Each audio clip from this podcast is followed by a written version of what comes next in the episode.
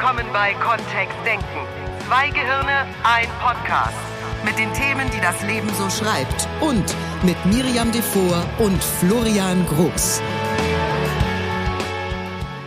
Ich hatte schon lange kein Liebeskummer mehr. Ähm, hallo?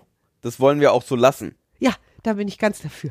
Außer, ähm, es ist ver verflossener Liebeskummer oder so. Liebes, ne, ja, das ergibt alles keinen Sinn irgendwie. Nein, das wollen wir einfach so lassen. Mal kurz an Florians Gedankenwelt teilgenommen. Ja, exakt. Ich Ja. dachte gerade Liebeskummer über Liebeskummer. Nur es ergibt auch null Sinn. Nee, überhaupt nicht. Und wir haben es gelegentlich auch so im Bekanntenkreis, im weiter entfernten Bekanntenkreis, dass mal eins Liebeskummer hat. Das stimmt. Und jetzt ist die Frage, was ist die NLP-Sicht auf Liebeskummer? Was können wir mit NLP gegen Liebeskummer tun? Also mit dem neurolinguistischen Programmieren. Nicht mit Natural Language Processing, was auch manchmal für NLP gehalten wird. Da haben uns Menschen, die sich für NLP interessieren, vor eine ganz schön große Herausforderung gestellt. We weißt du, was, wo, woher das Wort Kummer kommt? Oh nee, weißt hab, du das? Ich habe ja mal Germanistik studiert. das war. Das ist die Wahrheit. Ich hatte, ich hatte das Fach Medievistik. Ich habe ja. Wortherkünfte habe ich, habe ich irgendwann mal. Und Kummer ist ein klassisches mittelhochdeutsches Wort, sogar mittelhochlateinisch, also sehr früh. Und kommt aus oder von? Kommt von Wehr, Sperre. Denken nämlich, es kommt von Sorge, Not, Qual. Nein. Abwehr. Da wehrt sich jemand gegen die Liebe. Dabei halten ja Menschen, die Liebeskummer haben, sich tendenziell für Opfer. Muss ich das jetzt nebenbei googeln, um herauszufinden, ob das. Du kannst gerne googeln. Ist zwar schon was her, nur ich meine mich sehr genau zu erinnern, weil das fand ich damals schon sehr spannend. Und da die mittelalterlichen Minnesänger die Liebe besungen haben und auch den Liebeskummer und ja über ihre Minnesänger auch Klatsch, Tratsch und wie heißt es hier? Gossip Gossip. von Schloss zu Schloss getragen haben. Ja, ist so. Ja, das stimmt. erfuhren dann Prinzessinnen überall vom Liebeskummer einer anderen Prinzessin oder eines Prinzen. Das ist okay. Ist ja so wie heute, ne? Wenn sich ein Paar trennt, ist es ja erstmal Thema. Ich glaube, da redet der gesamte Freundeskreis drüber, inklusive Familie. So Liebeskummer bekommen wir auch als Kind schon. Also ich bekam das als Kind schon beigebracht, dass das was Schlimmes ist und dass das passieren kann. Dass das passieren sollte, weil sonst wäre die Liebe auch gar nicht ernst gemeint gewesen. Also ist in der Liebe schon der Kummer eingebaut. Ja, nur wenn es getrennt wird. Wenn zwei Liebende, nicht mehr Liebende oder eins liebt nicht mehr. Wieso unterhalten wir uns jetzt über dieses Thema? Können wir nicht irgendein anderes Thema machen? Ich finde das ganz spannend mit dieser Sperre, dass sich jemand gegen die Liebe wehrt in der Zeit über Liebeskummer. Ja, es heißt auch Gram Mühsal. Das ist auch gut Mühsal. Liebesmühsal. Das Ende- Das klingt nach Potenzschwäche. Ja, ist doch wahr. Ja, pf, Ja, pff. Leid auch. Ärger, Sorge, Sorge. Ja, so. Also es gibt Menschen, die leiden sehr lange darunter. Es gibt Menschen, die haben Liebeskummer teils über Jahre. Und Vielleicht war da es dann nicht- wichtig. Nur, also je- jetzt ist das, was soll man denn da jetzt gegen tun? Ja, da gibt's nichts. Gegen Liebeskummer ist kein Kraut gewachsen, sagt ja schon der Volksmund. Weil wenn das so wäre, dass der Kummer hauptsächlich dann entsteht, wenn die Liebe besonders groß war, dann hieße das ja, dass wenn jemand jetzt wenig kummert, dass dann die Liebe nicht groß war. Und dementsprechend invalidiert das auch die vorhergegangene Beziehung. Also wenn jemand wirklich sowas glaubt, dann ist es ja wirklich keine gute Idee. Keinen Liebeskummer zu. Äh, keinen Liebeskummer zu haben, ja? Dann ist das jetzt ein Aufruf Ja. an die Nation, an ja. unsere Hörer. Wenn du so tun willst, als wäre deine oh, Beziehung Florian, wirklich. großartig gewesen, dann kümmere Kummer jetzt. Ich hatte früher Liebeskummer. Mhm. Ich fand das nicht witzig. Das ist mir schon bewusst. Also ich habe mir richtig Mühe gegeben, mich über lange Zeit sehr schlecht zu fühlen. Dann lass uns doch einfach irgendein anderes Thema machen. Das geht nicht. Wir haben das jetzt eingeläutet, jetzt gehen wir da durch. Ich weiß, wir haben da beide keinen Bock drauf. Nur es ist eben so, dass manche Menschen das erleben. Ja. Manche häufiger, manche seltener. Ich habe letztens auch mit jemandem gesprochen, wo ich, äh, wo es war sehr akut. Und dann habe ich gefragt, wann es war. Und dann war es vor vier Wochen, war die Trennung. Und dann dachte ich auch, das ist ja noch im Rahmen. Ja, so vier Wochen, ne? Also du kannst dich ja mal selber fragen beim Zuhören, so wie lange darf ein Mensch Liebeskummer haben? Oder wie lange muss? Das ist so wie früher diese trauernden Witwen, ne? Weißt du, wir haben ja schwarz getragen für ein Jahr. Jetzt, oh, jetzt wird's aber. Ja, ein Jahr lang schwarz tragen. Ja. Da wurde ne- eben Trauer noch ausgedrückt. Ja. Es gibt diese, es gibt super höfliche und super sinnvolle alte Traditionen. Ich war äh, bei einem Partnerunternehmen von mir und einer der Mitarbeiter, der sich unter anderem auch um die Kaffeemaschine kümmert und so ums Catering der, der Seminarteilnehmer in den Pausen, da ist mir aufgefallen, dass er jedes Mal, wenn er mir einen Kaffee gereicht hat, dass er ähm, seine eine Hand an den Arm gelegt hat und mir mit der anderen Hand den Kaffee gereicht hat. Und dann habe ich ihn mal gefragt, was das ist, und er meinte, er sei sehr höflich in Asien oder aus dem asiatischen Kontext erzogen worden. Und eigentlich wäre es so, dass er ähm, Gästen den Kaffee sogar mit zwei Händen reichen muss, um höflich zu sein. Nur das wird in westlichen Kulturen nicht so gerne gesehen. Also da, das verstehen manche nicht, dass die die dann auch mit zwei Händen nehmen sollten, die Tasse. Und ähm, deswegen ist sozusagen der, der Workaround, die, der kleine Umweg, den er sich geschaffen hat, ist, dass er dann die eine Hand an den eigenen Arm legt und mit einer Hand anreichen kann an der Stelle. Um gleichzeitig noch eine Höflichkeit gegenüber den Gästen auszudrücken. Also so manche von den alten Traditionen ist ja wirklich eine gute Idee gewesen. Vielleicht wäre es auch sinnvoll, ähm, so eine Trauergeschichte oder so eine Kummerzeit einzuführen, wenn es danach dann vorbei wäre. Wie war das denn früher? Ich habe das nie mitbekommen. Also es nach einem Jahr war es dann sozusagen auch durch Ja. und dann War die Witwe wieder frei für, dann durfte die auch wieder, hätte die einen neuen Mann kennenlernen dürfen. okay. Ein Jahr war Trauerzeit. Ich finde das lang. Und es ging ja immerhin, also es sind ja ernste Themen. Ja, schon sind es ernste Themen. Und mit was belassen Sie mich? Ich meine, es gibt ja, also, wenn wir schon über alte Traditionen und Bräuche sprechen, zum Glück sind einige abgeschafft worden. Früher wurde ja auch nach der Hochzeitsnacht das Bettlaken rausgehängt. Also, weißt du, irgendwo können wir uns dann. Da gab es noch was zum Raushängen. Ja. Wieso mit dem Spannbettlaken ist schwierig oder was? Ja, wenn wir über so alte Bräuche reden. Also, um was ging es da früher? Ich meine, wenn wir über diese ganze Beziehungskultur überhaupt nachdenken, die wir so haben, und da geht's jetzt halt dann schon sehr weit zurück ne, in, die, in die Kulturgeschichte. Warum gibt's überhaupt, und da könnten wir jetzt Diskussionen aufmachen, monogame Beziehungen und äh, was soll das alles? Warum wird geheiratet? Ist ja eigentlich Blödsinn, kostet nur Geld. Also, wir können, wir können ähm, da jetzt einen Riesenfass aufmachen und letztlich erhoffen sich ja Menschen, die Liebeskummer haben, dass sie den hoffentlich so schnell wie möglich wieder loswerden. Also zumindest habe ich so bei dem einen oder anderen, mit dem ich bis jetzt gesprochen habe, den Eindruck, dass das so ist. Und manche glauben eben, dass der weggeht, wenn sie eine neue Beziehung haben. Das gibt's. Also so Konzepte, dass wenn eine Beziehung halt jetzt noch schmerzt, das ist so wie mit dem Hund. Wenn der Hund stirbt, kommt ein neuer Welpe und dann geht's wieder. Manche, manche sagen, manche Hundebesitzer Ich dachte, wir wollten mit diesem Podcast mal irgendwann den Grimme-Preis gewinnen. Wir sind nicht auf dem Grimme-Preis-Level, habe ich den Eindruck. Ja gut, das haben wir ja schon vor 80 Folgen aufgegeben, dass das irgendwann klappt. Du kannst bekommen Liebeskummer nicht mit dem Hund vergleichen.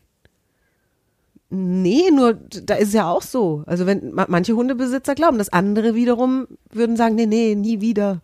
Nie wieder. Ma- Manche Frauen tun das, sagen, nie wieder ein Mann. Manche Männer auch.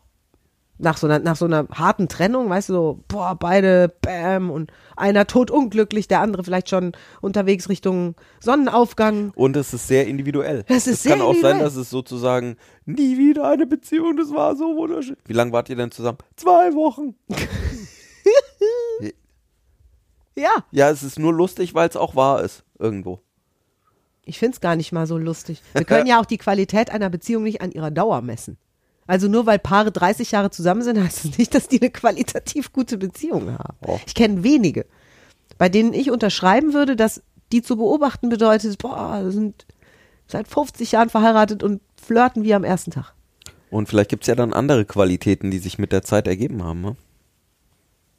Also was wie ein großes Vertrauen oder eine, eine Zuverlässigkeit oder äh, eine große Freundschaft oder was auch immer dann Paare individuell in, ihrem, in ihrer Zielsetzung drin haben für, wie sieht eigentlich eine gute Beziehung aus für dich. Ne? Ja, dann sind sie ja auch glücklich, das meine ich ja. Manche haben auch einfach sich dran gewöhnt, dass halt einer im Wohnzimmer hockt, wenn sie heimkommen. Und äh, Ja. Und da wären wir, da wären wir ja jetzt auf dieser Fährte von, Was macht denn NLP in dem, in dem Bereich? Oder was würde ein Mensch, der eine Ausbildung im neurolinguistischen Programmieren hat, selbst tun? Was würde er unter Umständen tun, um anderen zu helfen oder sie zu unterstützen? Was können wir sprachlich tun, wenn wir gerade in so einer, wenn, wenn Menschen in so einer Krise wären? In so einer Liebeskummerkrise? Wie könnten die sich dann selbst helfen? Was wollen wir machen? Naja, eine Geschichte ähm, ist ja schon mal dieses, und das ist natürlich in der Situation für den einen oder die andere schwer zu, schwer zu nehmen. Und für manche ist es schon viel einfacher, ne? Dann zu sagen, ja, ähm, es gab mal eine Zeit, da war das wunderschön und das wird vielleicht auch mal wieder so. Also ähm, einfach zu verstehen, dass diese, diese Kummerphase genauso wie früher bei, bei Witwen vielleicht irgendwann einfach auch vorbei ist. Ne? Also schon mal Trost daraus zu haben, dass das jetzt eben irgendwann mal, wenn es mal angefangen hat, vielleicht auch mal irgendwann vorbei ist. Auch mit dem Kummer. Ich erinnere mich da immer sehr gerne an das Gespräch mit einer lieben ehemaligen Kollegin beim Fernsehsender, die mich irgendwann mal so richtig anging, dass es ganz wichtig ist, so eine Trauer- oder Kummerphase auch zu durchleben in Ruhe. Und dass sie deswegen NLP auch nicht mag, weil das immer so, Weil wir Abkürzungen nehmen in weil wir Abkürzungen nehmen in bessere Gefühle und das, da würden wir damit dann so tun, als wären irgendwie diese Kummergefühle was Schlechtes. Nein, die sind wichtig und da dürfen Menschen auch durchgehen. Jetzt habe ich überlegt, wie das bei mir so war, als ich Liebeskummer hatte mal. Also ich empfand es nicht als beschützenswert, dieses Zeug. so nach dem Motto, es ist gut, wenn ich das jetzt ein Jahr lang gehabt hätte damals Ja. sondern es war eher ein, wie komme ich hier raus? Und ich hatte das Gefühl damals, dass ich mir selbst nicht helfen konnte, dass es sozusagen immer wieder wie von Geisterhand losgeht. Irgendwas hat mich erinnert an diesen Mann und bam! Falls du wissen willst, was da der Mechanismus dahinter ist aus NLP-Sicht, das heißt Anker. Und wir haben eine Folge zu NLP-Ankern in unseren NLP-Grundlagen gemacht. Vor nicht allzu langer Zeit. Ja, da können wir ja ein kurzes Beispiel geben. Da wird irgendein Song gespielt im Radio, unvermittelt. Der erinnert an den ersten gemeinsamen Tanz.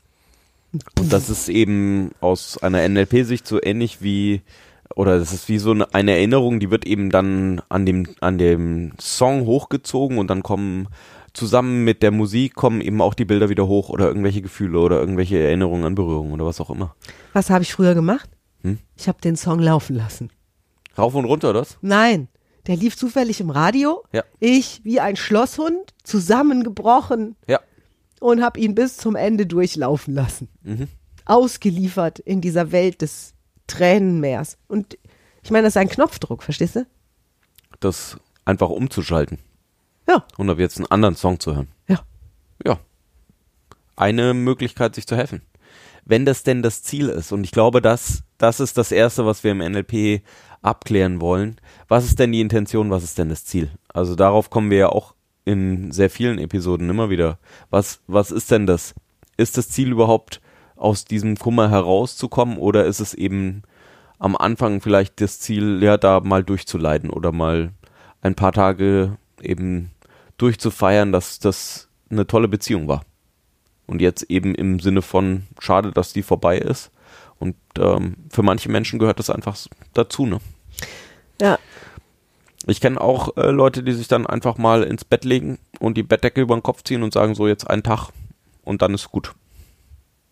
Also um das rituell einfach abzuschließen. So sagen, heute ist einfach dann blöder Tag gewesen, morgen wird es schon anders. Wenn das so eine Entscheidung darstellt, finde ich das schön.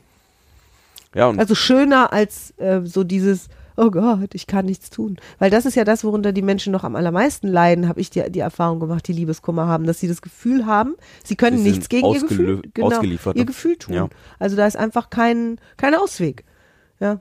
Es ist, es ist mal schlimmer und mal ist es etwas besser. Nur eigentlich ist es immer schlimm und äh, manchmal über Wochen, manchmal über Monate bei manchen. wäre der Liebeskummer eingezogen.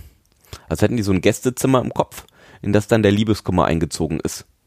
Und als hätten die nicht äh, kein Hausrecht bei sich im Kopf oder bei sich in den Gefühlen. Tja, wie kann man den denn rausschmeißen? Ja, möglicherweise ist der ja sogar für irgendwas nützlich, ne? Vielleicht muss der Keller mal wieder geputzt werden oder so. Hä? Oder aufgeräumt. Ja, wenn der schon da ist, kann der ja auch was arbeiten. Den Keller putzen. Ja. Und What? einen Dachboden entrümpeln oder so. Ja, den Fußbodenleisten schon- anbringen. Wenn man den schon einziehen lässt bei sich zu Hause. Ja, Im Kopf oder in den Gefühlen. ja. Oder was, was ja auch manchmal ganz nützlich sein kann, ähm, im Fußball, die Trainer durften sich ja früher auch weiter bewegen als jetzt. Jetzt sind die ja in ihrer Coaching-Zone drin. Und wenn die sich da rausbewegen, können die rausgeworfen werden. Das heißt, möglicherweise ist es ja sogar so ein, So eine Markierung zu ziehen. so eine, so eine Grenze zu ziehen, zu sagen, in der Coaching-Zone kann der sich gerne dran erinnern, wie schön die Beziehung war. Und ab und zu dem zuzuhören ist auch gut. Nur einen ganzen Tag, das jetzt irgendwie ist ja gerade der. Liebeskummer, ja, da können wir nichts dafür. Ja. Ist auch jetzt kein Gender-Thema, Die nur es ist der, Liebeskümmererin. Ne? der Liebeskummer. Das heißt, er hätte für mich auch einen männlichen Namen. Wenn der schon einzieht, ne, Ja. kann der ja auch einen Namen haben. So was Trauriges irgendwie. Oh, jetzt, egal welchen Namen du jetzt sagst, das ist auf jeden Fall ein Fettnapf bei der Anzahl unserer Zuhörer. Okay. Auf jeden Fall. Okay, dann sage ich keinen Namen. Und vielleicht hast du ja, während du uns zuhörst, falls du überhaupt betroffen bist, schon einen tollen Namen dafür im Kopf. Das wäre auch jeder anders. Mein Lampenfieber zum Beispiel heißt ja auch Ernst. Ja. Also, ja, und, und das hat auch so eine Coachingzone. Eine zeitlich limitierte Coachingzone hat das. Ja, also man Und vielleicht ist es ja wirklich, also sozusagen, vielleicht ist es ja auch gut, wenn, wenn der Liebeskummer kurz da ist, um auch Sachen abzuschließen. Oder um eben zu verstehen, dass bestimmte Dinge jetzt vorbei sind und dann was Neues erst danach kommt. Sozusagen. Also dass das irgendwie wirklich wie so ein Aufräumen ist. Dass manche von den, von den Bildern oder manche von den Sachen, die irgendwie blöd gelaufen sind, dass man so sagt, ja, jetzt ist auch mal gut gewesen. Du, ich finde, ich sag auch grundsätzlich nichts gegen Liebeskummer. Ja. Also Liebeskummer for President ist alles gut. Ich, ich habe auch nichts gegen. Liebeskummer for President. Ja, ich habe auch nichts gegen dieses, wir trauern mal oder wir, ne, ich, ich habe ich hab auch Tage, wo ich sage, jetzt heule ich mal eine Runde, weil es passt jetzt gerade und da geht jetzt mal ein Ventil auf und das tut mir jetzt gut. Und wir haben als Menschen ja auch diese ganze Bandbreite von, von Gefühlen. So, wenn die nicht zu irgendwas Nutze wären, das ist meine Einstellung, ist ganz persönlich Miris, Miris Ansicht jetzt. Wenn die nicht zu irgendwas gut wären, hätten wir es nicht. Unser Körper kann das, weil es für was gut ist. In Heldensagen ist es immer so eine, so eine, so eine Reinigung auch, ne? diese Katharsis, so dieses Wiedergeborenwerden. Eine Ära geht zu Ende, ein neues Zeitalter bricht an. Und der Übergang ist immer irgendwie holprig. Eine andere Trainerin hat mal gesagt, wenn man im Autogang hochschaltet, dann rüttelt's kurz. Ich bin's okay. ja. Und dann ist wieder mehr Reife passiert und das können wir uns ja alles irgendwie auch dann klar machen. Rückblickend haben die meisten unserer Hörer das wahrscheinlich schon erlebt, dass das Ende einer Beziehung meistens für irgendwas gut war. Es ist halt im, Nur im Augenblick in dem dessen, Augenblick ist es halt, und da helfen auch viele von den Tipps einfach von außen irgendwie wenig, ne? Gar nicht. Sind wir mal ehrlich. Gar nicht. Ich habe tatsächlich einmal erfahren, dass wirklich jemand mir bei Liebeskummer geholfen hat. Massiv. Oh, wie denn? Und wir könnten es im NLP erklären, wie das funktioniert hat. Damals war es mir überhaupt nicht klar, nur es hat blendend funktioniert. Ich habe mich damals für einen sehr schlimmen Liebeskummer entschieden. Ich habe das ausgelitten und die ganze Welt, ich war damals auch beschäftigt beim Hessischen Rundfunk, hat das auch mitbekommen. Ich habe mich auch abmagern lassen. Also ich habe Vollgas gegeben. Und meine Schwester arbeitete zu dem Zeitpunkt auf einem Kreuzfahrtschiff in der Karibik. In der Crew als Musical-Darstellerin. Die, die Flotte hat sich damals ein richtiges Musical-Ensemble geleistet und sie hatte dort jeden Tag eine Probe und abends, jeden Abend eine Show, jeden Abend eine andere Show. Und die hat mich dann, als es mir richtig schlecht ging, mit einer gewissen Zeitverzögerung von dem Schiff aus erreicht. Damals war das mit dem Handynetz noch nicht so einfach und das Schiffstelefon funktionierte nur im Hafen. Vorstellbar, oder? Jetzt Mit, ja, mit Zeitverschiebung und so war das ein bisschen schwierig dann. Und Boah, da gab es war echt anders. Das Teil, war ne? ganz anders, ja. Und als ich ans, als sie mich dann endlich ans Telefon bekam und von meiner Mutter schon eine Nachricht bekommen hatte, dass da was bei mir passiert war, hat sie mich fast angebrüllt, dass sie einen Platz gebucht hat auf diesem Schiff und dass ich in der Woche da anzutreten hätte und hat mir gesagt, wann mein Flug von Frankfurt Main geht in die Dominikanische Republik. Da ist der Hafen gewesen. Oh, wie cool. Ja. Naja, hat sich vielleicht nicht so angefühlt, ne? Hat sich nicht so angefühlt, es passte nicht zu meiner Stimmung. Also das Novemberwetter in Deutschland passte deutlich besser zu dem, wie ich mich fühlte damals. Und nur sie, sie, die war so stinksauer und meine gesamte Familie stand irgendwie so mit verschränkten Armen da und sagte, ich war auch damals schon so ein kleines Arbeitstier, ne? Sagte, du fliegst jetzt in die Karibik. Und ähm, dann bin ich in die Karibik geflogen, so ein bisschen, ja, es passte nicht. Also das Volk im Flugzeug passte nicht, die waren alle sehr gut gelaunt, die freuten sich alle auf ihre Kreuzfahrt und ich saß dazwischen, ein kleiner, abgemagerter, blasser Fremdkörper. Wirklich. Und ich fühlte mich auch so.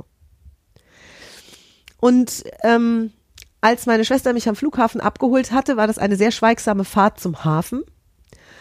Und dort lag dann dieses Schiff und wir kommen aus diesem Hafengebäude raus und stehen vor diesem, dieser Hafen ist nicht groß und dieses Schiff ist überdimensional gewesen für den Hafen. Und wir stehen vor diesem riesigen, hellweiß leuchtenden Kahn mit irgendwie goldenen Girlanden und fertig für die große Abfahrt und so. Und da hat's in meinem Gehirn schon gerauscht. Also da war schon die Sonne, die Musik, die da gespielt wurde, das war alles. Das war Das wie hat so. alles nicht gepasst. Das hat alles überhaupt nicht gepasst. Also, wie gesagt, ich kam aus dem grauen November, in, in, ich hatte keine Ahnung, was mich erwartet. Und dann sind wir in dieses Schiff und da waren wunderschöne Kabinen und das war alles total schickitiki und dann sind wir aufs Pooldeck, weil dann der große Empfang da war und das Schiff legte ab und meine Schwester tanzte mit den, mit den Musical-Darstellern in roten, flatternden Gewändern. Das war, und ich stand da mit so irgendeinem Drink in der Hand, den habe ich gar nicht getrunken, weil die Eindrücke waren so, wirklich, mein Gehirn kam nicht klar darauf. Ich wollte so gerne weiterleiden. Weil ich hatte meiner Schwester ja auch gesagt, wie schlecht es mir geht. Und dieses schlechte Gefühl stellte sich nicht mehr so ein, wie ich das in Deutschland quasi alle fünf Minuten erlebt hatte. Sondern es war alles viel zu schön um mich rum und viel zu anders. Das war so ein Tapetenwechsel. Ich habe damals gesagt, dieser Tapetenwechsel hat mir das Leben gerettet. Das war das, was ich zu meiner Schwester gesagt Das habe. ist ja wirklich fast so, als konzentrier dich auf was anderes. Ne? Richtig. Leg den Fokus auf was anderes und plötzlich ist, verändert Und sich schon was. Jetzt ne? hätte ja jemand sagen können, naja, durch die Reise in die Karibik habe ich das damals vielleicht verdrängt oder so. Nur, es hat mir total geholfen. Ich konnte wieder essen. Ich habe wieder gegessen. um genau zu sein, habe ich die ersten drei Tage fast nur gegessen. Wir waren auf See, es gab sowieso nicht viel anderes zu tun. Auf diesem Schiff gab's All-In. Mhm. Es gab überall ständig Essen. Nur leckerste Sachen. Ich habe gegessen und gegessen. Das, was ich die drei Monate davor nicht getan hatte, habe ich alles in drei Tagen habe ich gegessen. Und es ging mir super. Und die Sonne und der Pool und die lieben Leute. Und ich hatte ganz viel Kontakt zu Crew. Und es war alles ganz anders als zu Hause. Klingt auch nach, lenk dich ab. Ja. Es war wirklich cool. Und ich brauchte weder Alkohol noch sonst irgendwas, sondern es war einfach dieses eine ganz Diese andere Tapeten- Umgebung, äh, eine ganz einmal andere raus und und zwar richtig raus. Und das, ich glaube heute und mit dem Wissen, was ich heute habe, glaube ich, dass es auch funktionieren würde mit einem kleineren Tapetenwechsel. Dass dieses in der Wohnung sitzen, in der diese ganzen Anker vorhanden sind, die Erinnerungen. die Erinnerungen alle da sind, dass es vielleicht okay ist, dem Gehirn mal wie so ein, wie ist denn das, so ein, wie so ein, so eine Unterbrechung in so einem Spiel, so früher wie, wie es im Kino, wenn, wenn dann Eis in, früher gab es im Kino auch in normaler Spielfilmlänge eine Pause. Ich weiß, äh, Florian erinnert sich an die Zeit nicht. Es gab einen Vorfilm, der dauerte so zehn Was Minuten. ist denn ein Vorfilm? Ein Vorfilm war zum Beispiel Dick und Doof oder so. Es war ein kleiner, lustiger Film, der vor dem eigentlichen Hauptfilm gezeigt Die wurde. Filme, von denen du jetzt sprichst, waren die in Schwarz-Weiß noch alle? Dick und Doof schon. Und dann der Hauptfilm auch. Nein? Hattet ihr schon Ton damals? Ja. Oder war da so ein Klavierspieler, Nein. der im Kino drin saß? Es war Anfang der 80er. Da gab's Vorfilm? Ja, gab es einen Vorfilm. Nee, habe ich nie erlebt. Und es gab eine Pause in der Hälfte vom Film und da gab es dann nochmal Eis. Ich glaube, dass das sowas ist. Also da gab es Eis und dann war auch, gerade wenn der Film eben spannend war oder, oder traurig oder so, Mittendrin gab es dann Mittendrin einfach Pause. ja. Und hier, wie heißen diese, diese leckeren Einzeleisstückchen da, die sich immer zwei Menschen auch teilen können? Mhm. Weißt du, was ich meine? Gibt's von verschiedenen Firmen, heißt dann auch unterschiedlich. Och, jetzt einen kannst du doch mal sagen. Hm? Fortut zum Beispiel. Fortuna, nein, wie heißen die, die, wie heißen die Eisstückchen selbst? Da gibt es doch einen Namen für, die, die Schokoladeneisstückchen. Eiskonfekt. Gab's Eiskonfekt. Und Licht an und so. Und dann durften alle, die mal mussten, ne, die konnten dann ganz entspannt aufs, auf die Toilette gehen, ohne dass sie was vom Film verpasst haben. Im Kino. Im Kino, also nicht im Kino, sie sind schon auf die Toilette gegangen. Nur, ja, es gab mal kurz Eine Pause. Ja, wenn der Film drei Stunden lang ist, schon. Nein. Auch bei einer normalen Spielfilmlänge. Ja, das waren noch Zeiten. Da war Kinobesuch noch ein Erlebnis. Seid ihr mit der Pferdekutsche zum Kino gefahren? Florian, hör jetzt auf. Da komme ich mir dann wirklich, da, an solchen, ich finde diese Geschichten so schön und ich komme mir manchmal dann irgendwie vor, als wäre ich aus einer anderen Generation. ja.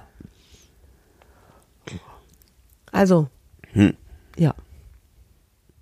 Und dass das wie so in diesen Fällen wäre, oder wie? Das ist einfach mal. Also de facto habe ich in kurz, kurze Zeit, ich war zwei Wochen auf diesem Schiff und ich hatte kurze Zeit darüber nachgedacht, Ja. ob das vielleicht, wenn ich zurückkomme nach Deutschland, wieder losgeht. Das war nur so ein Aufflackern. Und als ich zurückkam nach Deutschland mit 14 Tagen Erlebnis in der Karibik, ich war mit Delfinen schwimmen, meine Schwester kennt dahin zum Kunst. Ich hab, ich war auf dem Gewürzmarkt in Trinidad Tobago. Ich hab, ich, bin- ich bin tauchen gewesen mit Schildkröten. Also ich habe so viel Paradiesisches erlebt, da war so viel Schönes. Es wäre nicht möglich gewesen. Ich kam nach Hause und hatte Besseres zu, wirklich, Besseres zu tun. Weil ich hatte so viele großartige Geschichten zu erzählen. Jetzt ist so eine Karibikreise, wenn sie nicht gerade über einen Schwestern-Familientarif gebucht ist, recht teuer. Das heißt, was ich eben schon sagte, ich habe das in anderen Bereichen getestet. Ich glaube, dass das auch funktioniert, mal für, eine, für ein Wochenende bei einer Freundin einzuziehen. Wir hatten das auch mit einer Kollegin von mir, die hat einfach mal ein Wochenende bei uns geschlafen, als bei ihr gerade irgendwie privat viel drunter und drüber ging. Und dann hat die an unserem Familienleben ein bisschen teilgenommen und es war ganz anders als bei ihr zu Hause. Wir leben ein sehr anderes Leben. und hat mit uns zu Abend gegessen und ist von uns aus zu ihren Schichten gefahren und das ist immer gut, weil das macht fürs Gehirn so eine Eiskonfektpause. Und da ist natürlich vorher das Ziel klar, will ich das mal loswerden. Also will ich mal durchatmen. Manche wollen das vielleicht schon nach zwei Tagen, manche wollen das vielleicht erst nach zwei Monaten. Ich möchte auch wirklich nicht aufrufen zu irgendwelchen Vermeidungsgeschichten. Nur manchmal ist es ganz cool. Und es ist ein Versuch wert. Mal was anderes zu tun, einfach an der Stelle und Mhm. äh, irgendwas zu verändern, um dann zu schauen. Weil, also so wie in dem Beispiel von der Karibik, theoretisch hättest du ja auch zurück können in den gleichen Zustand wieder. Nur die Frage ist, möchtest du das noch, wenn du mal was anderes erlebt hast, wenn du mal in einen anderen, wenn du das mal hinter dir gelassen hast und du hast jetzt eine Veränderung durchgemacht für eine gewisse Zeit, nimmst einen Perspektivwechsel ein, schaust da drauf zurück, theoretisch kannst du ja immer noch drauf da wieder hin zurück, weil du hast es ja eingeübt. Also das ist ja Verhalten, das du kannst. Insofern könntest du auch wieder in die Kummerphase zurück, wenn es denn sein müsste. Nur die Frage ist, möchtest du überhaupt noch? Wer ich? Kein bisschen. Kein bisschen. Also wie gesagt, ich erinnere mich gut dran und ich Ja. brauche das garantiert nicht nochmal. Also alles gut. Und das ist manchmal ja der einzige Wechsel, so aus in einen anderen Zustand reinzukommen, sich das Ganze von außen dann nochmal anzuschauen und dann, wenn du in dir sagst, jetzt reichte das auch, das war jetzt auch gut, das ist auch für den Abschluss gut gewesen, um da einmal drüber zu kommen und jetzt mal schauen, was es da noch Neues draußen gibt oder eben eine andere Erfahrung gemacht zu haben. Oder Das kann ja schon reichen. den Herrn Liebeskummer da in seiner Coachingzone vielleicht auch mal aufzufordern, sich ein neues Sportareal zu finden. Neues Zuhause. Neuen Verein. Ja, da soll man Vereinswechsel machen hier. So. Dann kannst du ja günstig verkaufen. ja. notfalls den Abstieg in der Liebeskummer, in der Liebeskummerliga den Abstieg zu machen. Und dann wollen die Top-Trainer sowieso nicht beim Verein bleiben, dann gehen die sowieso woanders hin. Das stimmt. Das stimmt. Und unabhängig jetzt, ob das ein Liebeskummer ist oder ein anderer Kummer, stelle ich mir, seit ich NLP mache, die Frage nach dem, wie, wie sehr halte ich mich vom Leben ab, vom, vom schönen Leben, vom, von, vom konstruktiven Leben, von kreativen Zuständen, von einem entspannten Arbeiten, entspannten, fröhlichen Umgang mit Freunden. Das alles, was ich liebe. Wie sehr halte ich mich davon ab in solchen Phasen? Das ist meistens der Augenblick, wo ich mich entscheide, ich habe jetzt keine Lust mehr darauf. Weißt du, was es für mich auch ist? Ich möchte an, also wenn die Beziehung wirklich so schön war und Und ähm, manchmal denke ich auch an, an Zeiten zurück, wo es sozusagen richtig schön war in meinem Leben. Ich möchte einfach zurückdenken können und dankbar sein für die Momente, die toll waren in dem Moment. Also die damals irgendwie schön waren, um mich daran zurück erinnern zu können und zu sagen, wow, da, da waren auch richtig gute Sachen und es ist jetzt halt vorbei. Und es ist jetzt eine andere Zeit und es sind irgendwie, hab da zwischendurch auch Dinge gelernt und ähm, nur diese schöne Erinnerungen, die auch wirklich reinziehen zu können und zu sagen, okay, für einen Teil davon bin ich auch dankbar. Und ähm, eine Wertschätzung gegenüber dieser alten Beziehung ist eben nicht nur eine Trauer, sondern vielleicht auch eine Dankbarkeit oder dann eben die Möglichkeit, da ganz liebevoll und, und voller Freude auch zurückdenken zu können. Zu sagen, okay, da waren wirklich schöne Sachen. Und ähm, dann den eben darüber zu nehmen und zu sagen, okay, äh, eine Wertschätzung findet eben auch auf dieser Ebene statt. Und ne, uns werden ja sehr viele sehr schöne Gedichte und Balladen und so weiter auch entgangen Wenn, als Menschen. Ja. Wenn, wenn es nicht diese Phasen gegeben hätte im Leben von berühmten Musikern oder so. Ja. Und kann man alle rauf und runter hören, einmal. Ich habe immer ganz gerne vier Stunden vom Winde verweht geguckt. Ja. Ja, und dazu gab's Zartbitterschokolade und ein Glas Rotwein. Ja. Hat, hat für vier Stunden nicht gereicht. Also die Tafel, okay, die konnte ich mir so ein bisschen aufteilen. Nur das Glas Rotwein war dann irgendwann. Ja. Nur ich bin mit Alkohol sehr feuchtig. Das war eher so ein Ritual. Also das dann dazu zu nehmen. Und danach dann auch zu sagen, will ich sein wie Scarlett? Nein. Die da irgendwie auf der Treppe vor sich hin schmachtet am Ende vom Film. Ich meine, das traurigste Filmende der Geschichte, finde ich. Und da so ein Stück weit sich gegen zu wehren und zu sagen, ach, Diva bekommt einen Snickers.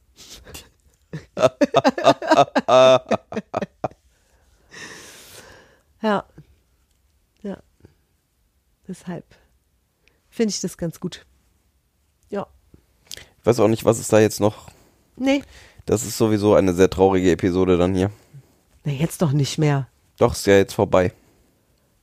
Du meinst, diese Podcast-Folge Ja. ist jetzt vorbei. Mhm. Und jetzt fängst du deswegen so ein Quatsch, oder? Was denn? Du, es kommt bald wieder eine. Ist doch wieder ein kleiner Ja. Abschied jetzt. Ja. Und bald kommt eine neue. Und dann, Am Dienstag. wer weiß, ob die so ist wie die. Nein, die ist anders. Wir machen so ein Thema nicht nochmal. Ja, da bin ich auch für. Ja. Wir machen was ganz anderes nächsten Dienstag. Allerdings, Ja. wir haben auch ganz viele von diesen Beziehungskisten gedreht, damit wir keine Beziehungsthemen in unserem Podcast oder in unseren Seminaren brauchen. ja, ja, ja. Die gibt's auf YouTube alle zum Angucken. Ich weiß, 37 Folgen, glaube ich. Also Mhm. hast ein bisschen 37 Folgen, a 20, 25 Minuten, hast ein bisschen was zu tun. Mhm. Da geht's nur um diese Liebesmechanismen und wie wir im NLP damit umgehen würden. Und um Beziehung und sowas, ja. Alles, ja. Das ist doch vielleicht ein guter Schluss jetzt, oder? So für alle, die jetzt noch nicht genug haben, die gehen jetzt rüber zu YouTube. Ja, bloß nicht die ersten, ersten ein, zwei, drei Folgen, weil da habe ich noch das gelernt mit dem Greenscreen und der Das Technik. ist sehr lustig, da krisselt's hinter uns. Oh, und das sind, ja, Nur- das sind die, die am meisten geguckt wurden. Ich weiß, aus gutem Grund. Die sind nämlich inhaltlich stark, diese, diese Beziehungskisten. Nur technisch. Ai, ai, ai, Ei, ai, ai. ei, ei, ei, ei. Ihr könnt Vielleicht gerne sollten wir das Florian eine alles Nachricht nochmal machen. Ach, Nee, naja, ist auch nee. vorbei, ne? Ja. Ja. Nee, nee. Jo, dann bis nächsten Dienstag. Wenn es wieder heißt. Zwei Gehirne und die Liebe. Und wir haben, äh, was wollte ich hinweisen? Ein NLP Basic Im Januar. zum Einsteigen vom 14. bis 16. Januar. Es gibt noch drei Plätze. Und es findet in unseren neuen Räumen statt, auf neuen Stühlen. Oh, die sind fantastisch. Allein Das sind wegen dieser Sitzgelegenheit. Da kannst du wirklich anfangen, die Stühle einzusitzen bei uns in den Seminarräumen. Das geht auch nur Mit diesem einmal. Seminar weihen wir diese Räume ein. Das werde ich allen Teilnehmern vorher noch mal sagen. Ach, freue mich. So, bis nächste Woche. Zeiten der Veränderung. Ja, bis nächste Woche. Tschüss. Mehr von uns gibt es unter www.kontext-denken.de. Unsere Seminare, unsere Workshops und unsere MP3-Downloads findest du auf unserer Seite. Wir freuen uns auf dein Feedback und sagen Tschüss bis nächste Woche. Bis zum nächsten Podcast.